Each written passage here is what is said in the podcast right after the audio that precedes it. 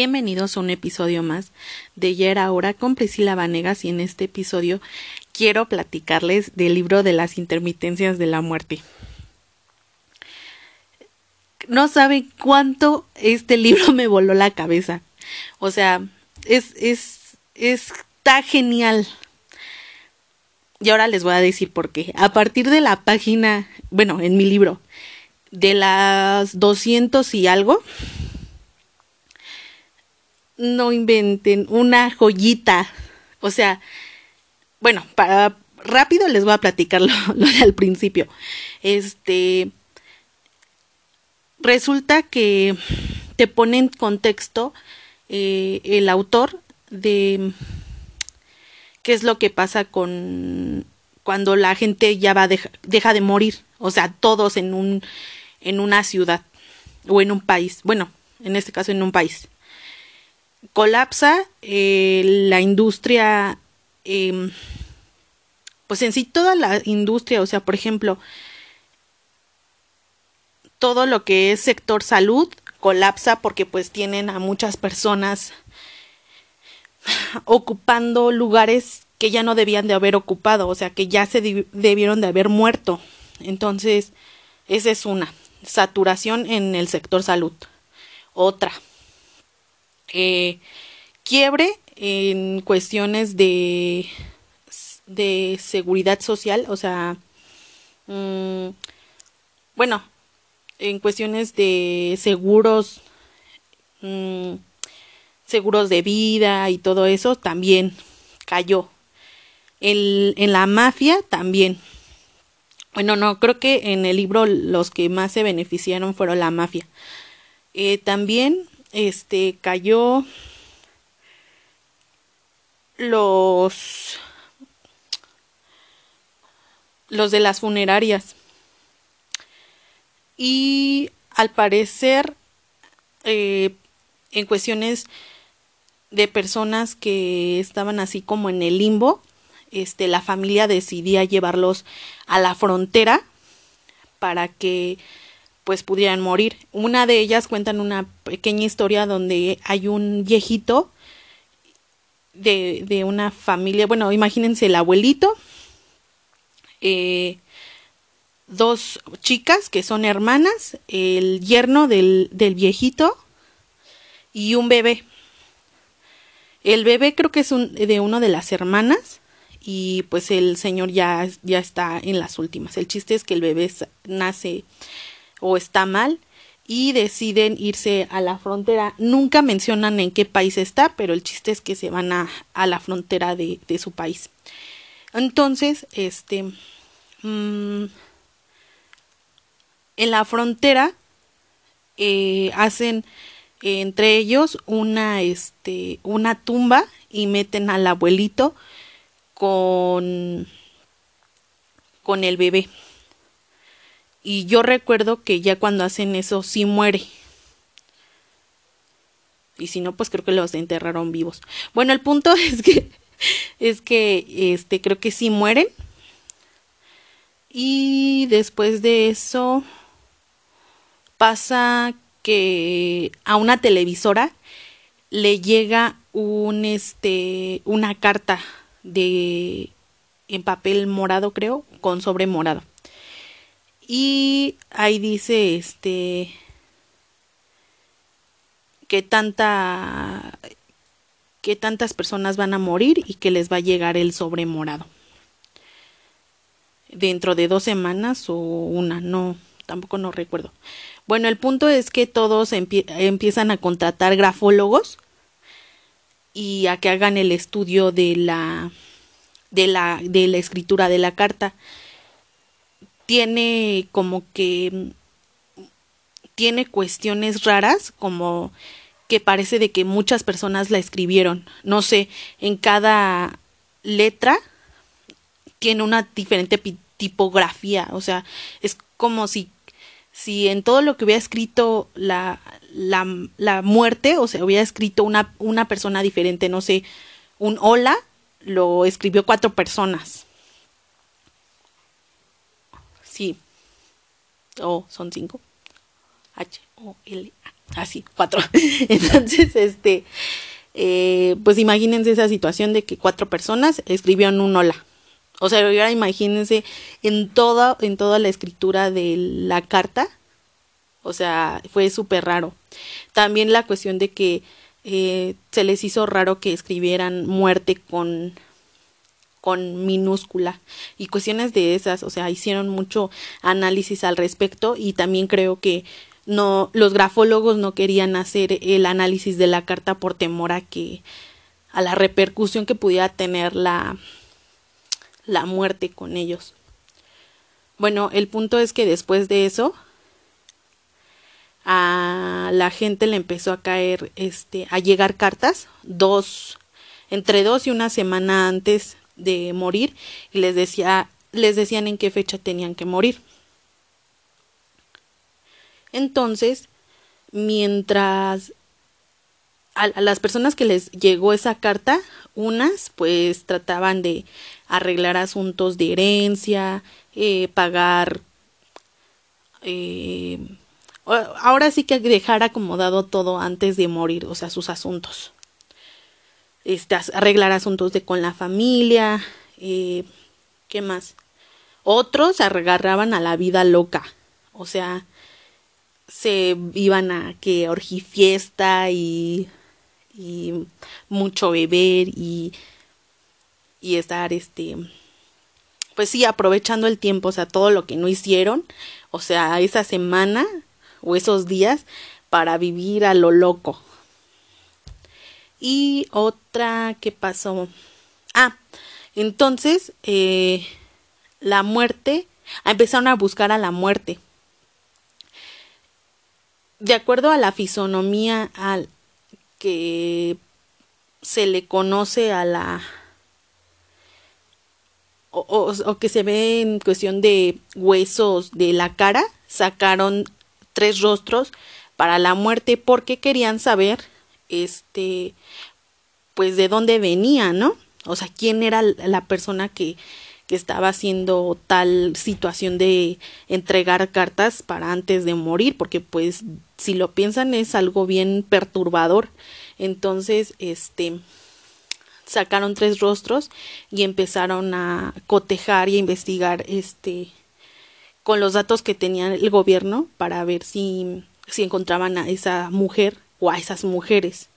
El chiste pues es que no encontraron a a esta mujer y creo que habían encontrado una similitud con una chica, pero esta chica ya estaba muerta. Eh, también dice que mm, esto eso no lo entendí tanto de la cuestión de por qué la mujer tendría que ser la muerte tendría que ser mujer y no hombre o sea, como que no es como que no la capté muy bien. También nos explica que hay muertes para cada cosa, hasta para los vegetales hay. Hay una muerte para los animales, hay una muerte para los bichos, hay una muerte para los humanos. Ahora sí como que para cada especie algo así. Y este, ¿qué más pasa? Mm, mm, mm, tiene un archivero, un archivero de, de lo que pasa con, con, con la gente, o sea, como que donde está escrito su historia, su destino y cuándo tiene que morir. ¿Qué más? ¿Qué más? Hay un cuarto que tiene la muerte, donde se podría decir que tiene a toda la, toda la, toda la gente en ese cuarto. O sea, bueno, eso te da a entender hasta incluso con sus pertenencias.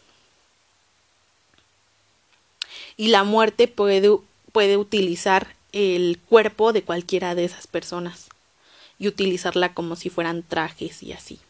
Y también agarrar la ropa de, de una persona diferente que ya estaba muerta. Digo, eso me pareció fantástico, o sea, simplemente piensen qué cuestiones podrían hacer si pudieran tomar el cuerpo que ustedes quisieran.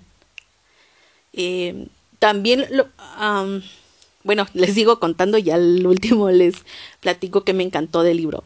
Eh,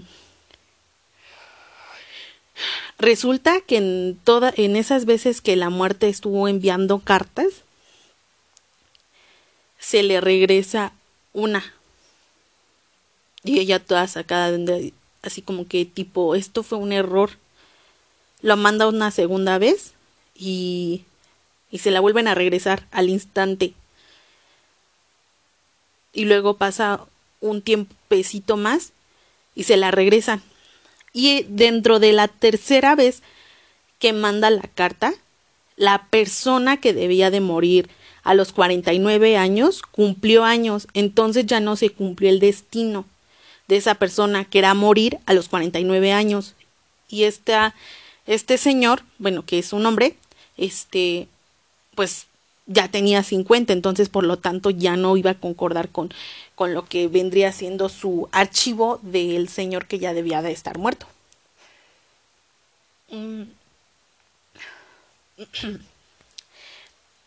Entonces, este, este señor, pues ni siquiera, o sea, sabía qué era lo que estaba pasando y la muerte va a ver al señor este a, a su departamento.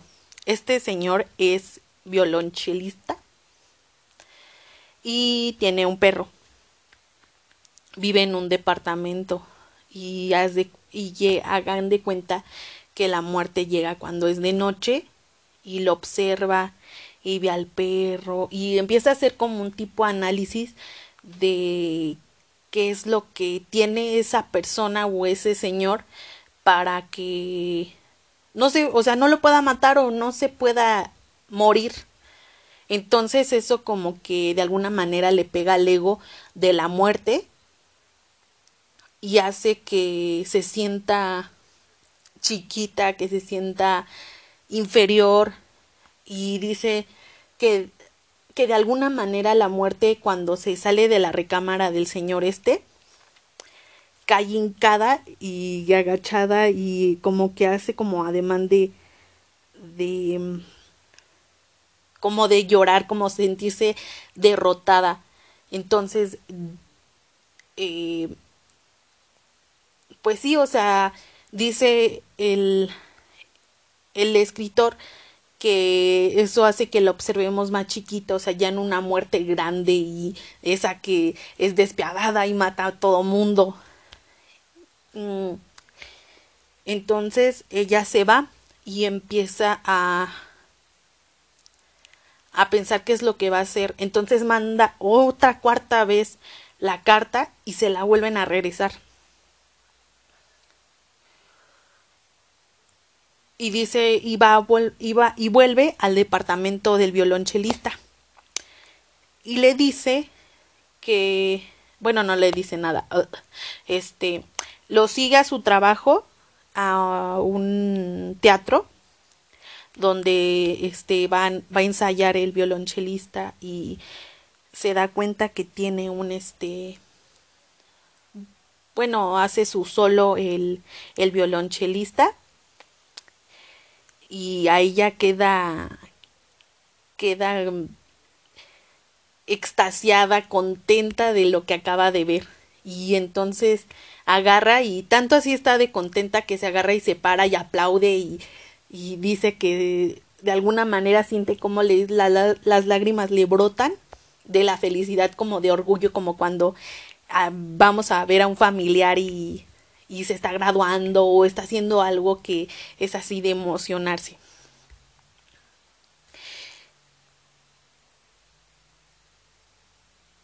Y se empieza a hacer muchas cuestiones de, de por qué está pasando eso y de lo que ya siente. Entonces hace una estrategia de la cuestión de que agarra y le dice a Laos que va a necesitar que le haga un favor. Que se va a ausentar durante una semana y que en esa semana este va a tener que enviar las cartas. Con solo eh, pensarlo y moverse un poquito la hoz, va a poder mandar las cartas y le dice las vas a enviar de derecha a izquierda en ese orden porque si tú lo haces al revés, eso va a hacer que las cartas lleguen tarde, entonces por lo tanto no se va a poder morir la gente o va a pasar como lo de este señor. Y pues la, la muerte le empieza a decir, pues el que calla otorga y aún así os no tienes eh, la opción de decirme que no, porque pues soy la que manda aquí pero si te lo estoy pidiendo favor es que es porque te considero como una amiga. Y la OS no contesta nada. O sea, ustedes pensarán, o sea, la OS no tiene por qué contestarle nada, puesto que es un objeto. Pero aquí va lo chido. La muerte se mete al cuarto este que les digo que durante todo el libro no entra ahí. Pero en ese momento entra la puertecita y se mete y, y sale con, con, una vestimenta y, y muy guapa y, y una chica muy así, se me hace como tipo rock and rollerilla, o sea, decía que llevaba unas botas de esas como de piquito, bueno, no, no como botas, bueno, botas negras, pantalón de mezclilla, una blusa que no me acuerdo que de qué decía de qué color era, una chaqueta de cuero y creo que un gorro y unos lentes negros. Y fue tan su impresión de la hoz de verla tan guapa a la muerte que le dice, pero oye, qué guapa estás. Eh, y le dice la muerte que nunca pensó que le fuera a contestar, decía, pero es que esto era necesario decirte lo que estás guapísima. Entonces, eh, ya se queda así en que está guapísima y pues la voz, este, pues de que va a enviar los, las primeras cartas. Entonces, creo que en ese instante la voz hace, manda, manda la orden de las cartas para que se vaya a pues se vayan a sus destinatarios. Cuando mm, de repente sale la muerte, al, obviamente al país donde está el, el violonchelista, y em, no me acuerdo muy bien dónde toma un taxi. El chiste es que dice que toma un taxi y pues tiene dinero la muerte para para pagar. Ahí dice el autor, se me hizo algo gracioso por, o bueno, algo padre porque sientes como que interactúa el autor contigo, porque dice, y ustedes se preguntarán, eh, ¿de dónde la muerte sacó para pagar eh, el taxi o qué va a utilizar para pagar el hotel? Pues efectivamente con la bolsa que tomó y la cartera que tomó dentro del cuarto, eh, pues contempló esa situación de que de tener dinero y la moneda correcta del país. Entonces, este toma un taxi, va al centro, me parece. No, mentira. Va al teatro donde toca el, el violonchelista y compra dos boletos, uno para el día jueves y otro para el día sábado. Y a la chica del de la taquilla le empieza a hacer como bromas, o sea, bueno, así como que hablarle en doble sentido, diciéndole que ellas que ella es una pues alguien poderoso. Y le dice que que si la va a volver a ver la taquillera a la chica esta. Tampoco nunca dicen el nombre, no es ahora que no me acuerde, ¿eh? este, bueno, el punto es que le dice que, que se van a ver pronto. Después de eso, eh, se va a una agencia de viajes y ahí le pide a, bueno, en el mapa ve cuáles eh, son los hoteles que quedan más cerca entre el teatro y la casa del violonchelista. Entonces, la gente de viajes, todo por estar de onda ligadora, le dice que le dice el hotel, le hace la reservación y ella le dice que si no hay ningún costo, este tipo le dice que no. Y más aparte todo por estar en onda ligadora, el, el agente de viajes creo que le pone la habitación a su nombre, o sea que va a cuenta de él pero pues ella ni le dio su nombre, ni le dio un lugar, una tarjeta o algo para que la, que la contactara. Y se fue.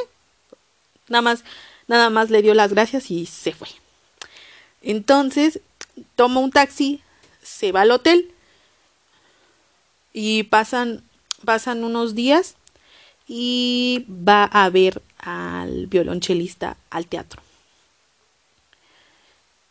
llega al teatro y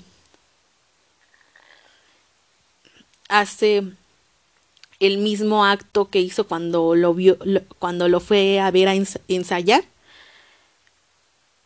Y todos así aplaudiendo así muy contentos y, y, ah, y pidió para el día sábado y para el día jueves pidió el palco el mejor palco que podría haber para el teatro donde tuviera la mejor percepción de, de, de lo que estaba pasando, de, de la mm, del concierto que iba a dar el, el violonchelista.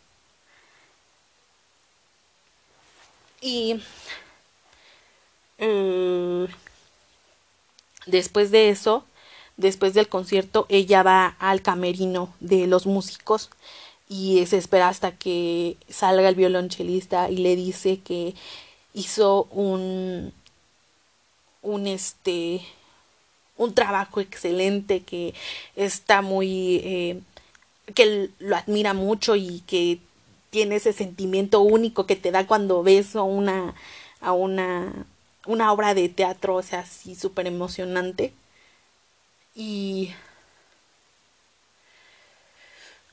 como que este tipo es así como que muy modesto, entonces como que le da la vuelta y tampoco como que no se cree que alguien le esté eh, hablando de esa, de esa manera y también el que lo elogien.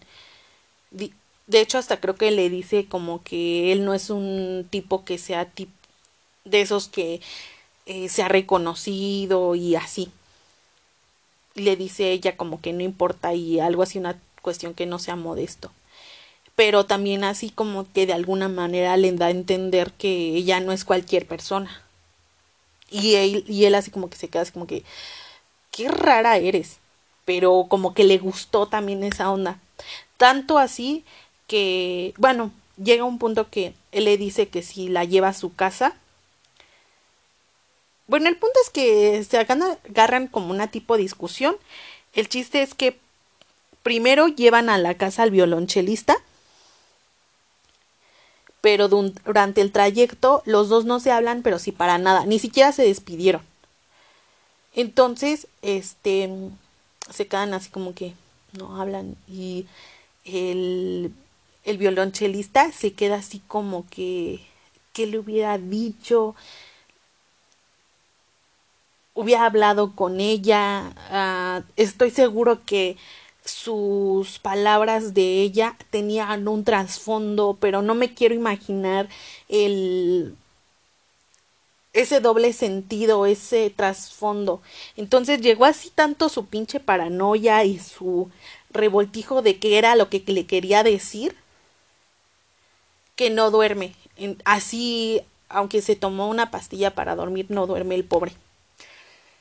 Entonces, para seguir al ensayo, pues no dio, no dio lo que siempre daba, entonces hizo, así como que actuó en automático al otro día por la cuestión de, de pensar en esta chica, o sea, que fue el día viernes.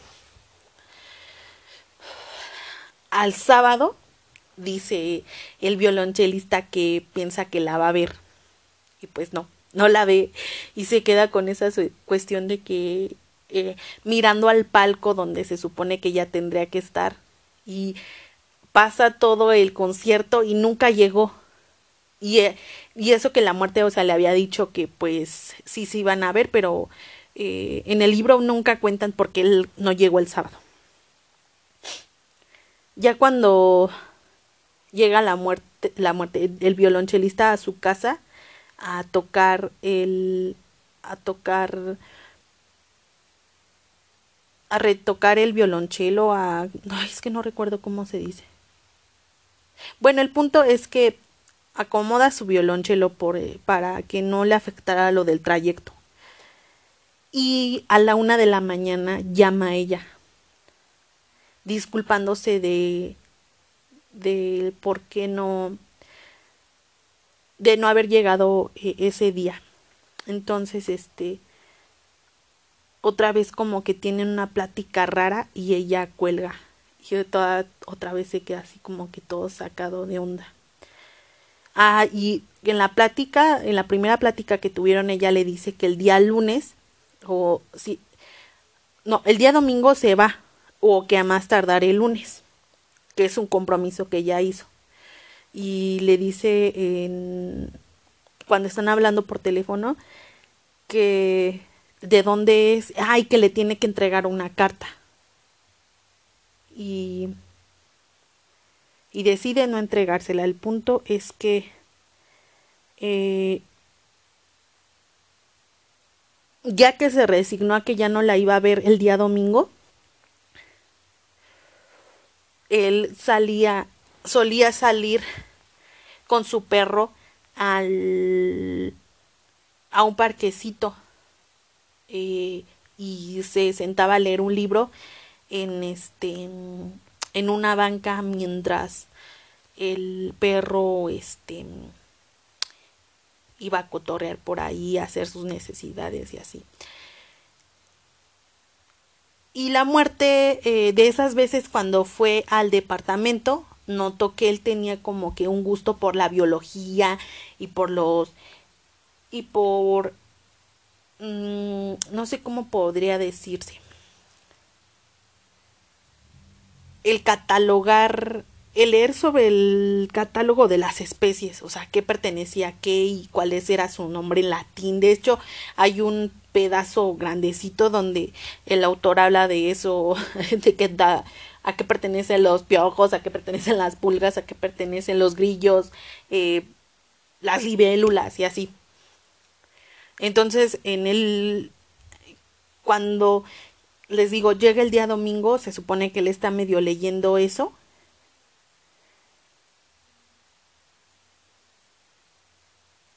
Y, ay, pero no les conté algo que me, pare, me voló la cabeza. Antes de eso, llega una, este, ella está, al B, está leyendo, es, libro de biología con él sobre su hombro cuando todavía es la muerte invisible y ve que hay una mariposa que es grandecita y que tiene dibujada una muerte en bueno, una calavera en su espaldita o en su lomito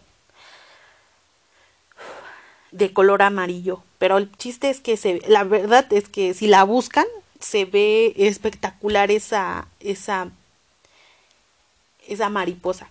Y dice la, y dice la muerte que estaría genial, bueno, no lo dice así, pero que le gustaría anunciarse de esa manera, con una mariposa que tuviera este la calaverita y que sería algo así como que poético y teatral y la verdad es que a mí también me gustó esa situación en lugar de lo de los sobres. Pero pues decía ella que pues se iba a hacer mucho trámite, que iba a tener que hablar con eh, el zootecnista. Bueno, el que se encarga de las especies, de darle vida a las especies y así. Porque pues iba a tener que necesitar muchas de esas mariposas para anunciar la muerte a cada una de ellas. Entonces, este, pues nada más fue así como un pensamiento y ya la analizó eso y pues decidió que no se iba a hacer así, que iba a seguir con lo de las cartas moradas. Bueno, ahora regresemos al día domingo. En el día domingo, este va caminando el, el violonchelista y como es común o, podría suceder que a los 50 años pues ya no se tiene la mejor vista del mundo, él se va, mira, entre, así como entre cerrando los ojos para enfocar a ver si es ella porque se le hace conocida la silueta y, pensó, quien sea, o sea, no puedo llegar y decirle que ese es mi banco que yo uso cada domingo, porque es un lugar público y pues no podría ser así, entonces se acercó y pues conforme se acercaba se dio cuenta que era la muerte, bueno, o sea, la chica que tanto le gustaba. Entonces, este, tiene una conversación y le con él y le dice que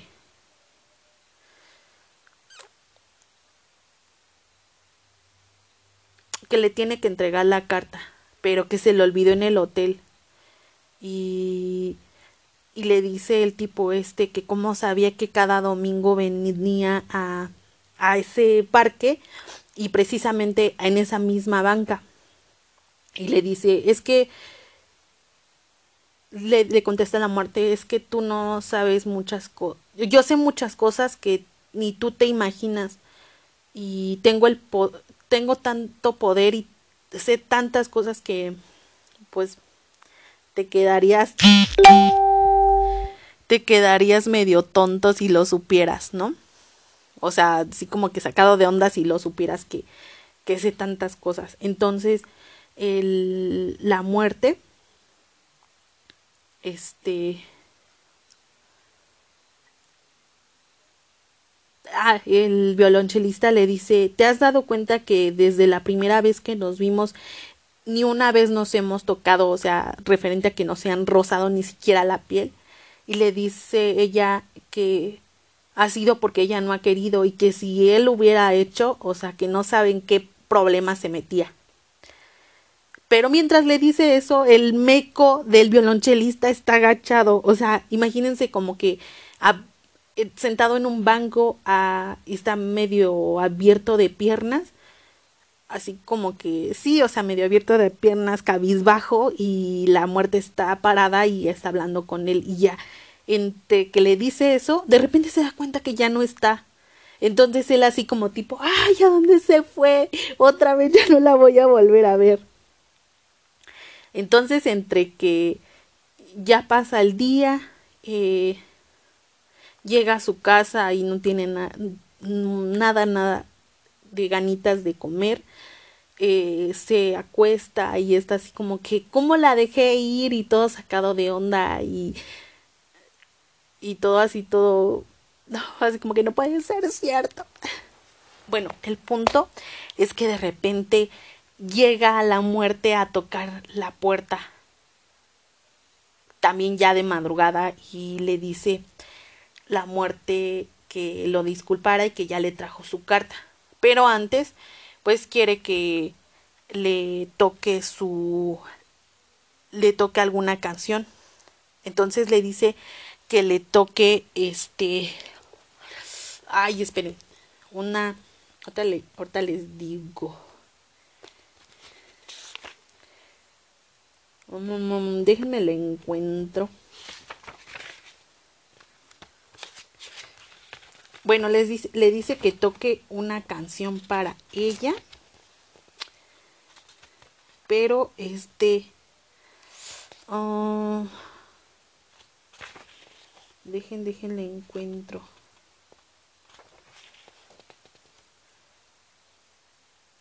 Ay, no me acuerdo dónde, qué canciones pero es una que batch es la sexta ay es algo de la sexta el, el sexto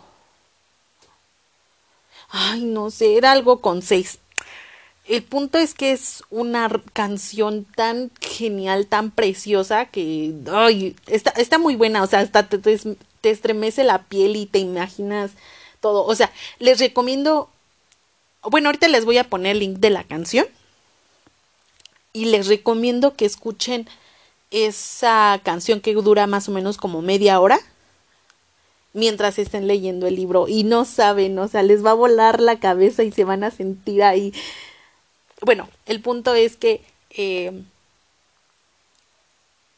le dice la, la muerte, le dice el violonchelista que ya es tarde y que pues dura como media hora el que toque esa canción y la muerte le contesta que ya se le está haciendo tarde. Entonces, ya cuando le termina de tocar la canción, eh, llega un punto en que se están, de que ya se agarran a besuquearse y se van a la habitación de él y pues ya saben, lo pasa lo que tiene que pasar y se despierta la muerte y este, bueno, o sea, echan pasión, en, ya en la mañanita se levanta la muerte y se levanta a quemar la carta con un, no me acuerdo si con una vela o con un encendedor, el chiste es que dice el autor que pudo haberla esta mujer quemado entonces, este, ah, dice el autor que no se va, este, que pude haberlo encendido con el chasquido de los dedos, pero que no lo hace. Entonces, eh, queman la carta, porque pues obviamente la muerte se enamoró y piensa ella que pues que ya, o sea, después de eso lo último que dice el libro es que al día siguiente ya nadie murió. O sea, otra vez ya nadie murió porque de alguna manera pues ya se dio su tiempo su la, muerte. Eh, mm, la verdad es que me hubiera gustado no haber postergado este este libro tanto. La verdad es que se me hace muy de relleno lo de al principio, pero muy de relleno. O sea, fue, mucho de ponerte en contexto de, de la, a la historia que ya te lleva. O sea, yo me hubiera quedado más que satisfecha si me hubieran dejado la parte del medio como que, como les digo, como alrededor de la página 150, o sea, oh, con eso me hubiera quedado más que satisfecha. La verdad es que lo de al principio eh, a mí se me hizo pero súper mega pesado y muy aburrido, pero ya lo último, o sea, la mitad del libro me lo leí rapidísimo, creo que en tres días. O sea, no, está delicioso el, el libro. O sea, ya lo último, ay, y es que me identifiqué tanto con el, con el violonchelista, o sea, de las situaciones que sientes cuando te estás enamorando y cuando dices, eh, cuando dices, oh, es que le hubiera dicho otra cosa y si me quiso decir algo, eh, tal vez tenía un trasfondo su, lo que me quería decir esta persona o sea, no, me encantó, me encantó, me encantó, o sea, fue, fue muy bonito, o sea, de verdad se los recomiendo mucho este libro. Y yo siento que tal vez a ustedes también les va a pasar lo mismo que a mí, que fue así como que guacala lo de al principio, pero lo último les va a volar la cabeza y les va a encantar la canción. Y, ay no, estuvo, hasta cuando lo estaba leyendo estaba así como que algo de malas, no estaba así como que muy de ánimos, pero ya cuando terminé de leer el libro fue así como que, wow, qué bonito, o sea, a pesar de que te deja de alguna manera como el final abierto en cuestiones de que qué pasó con la gente y que si se murió, bueno, obviamente ya no se murió nadie, pero qué pasó después de eso, o sea, fue el final perfecto. Me hubiera dado mucho coraje que nos hubiera quedado la muerte con, con el violonchelista pero también me dio curiosidad, o sea, cuál era el destino de la muerte y por qué precisamente él no se, está, no se iba a morir. O sea, tal vez era el ciclo ya de la muerte, como muerte, y que ya la iba a sustituir a alguien más para que la muerte viviera de alguna manera su vida con, con esta persona. Muy bonito. La verdad es que te hace pensar muchas, muchas cosas bonitas y te sientes de alguna manera identificado y ver más allá de que qué pasaría si la muerte dejara de existir. Y también lo muy lo feo de que si no se muriera la gente que ya lo necesita. Que podría estar destrozada y seguir con vida, o sea, también está muy feo, o sea, digo, o sea, ahorita tal vez no sea también un libro que podamos leer ahorita porque pues son muchas personas las que están teniendo como que de alguna manera mm, luto pero este libro yo creo que en otro momento, o sea, está riquísimo para leer.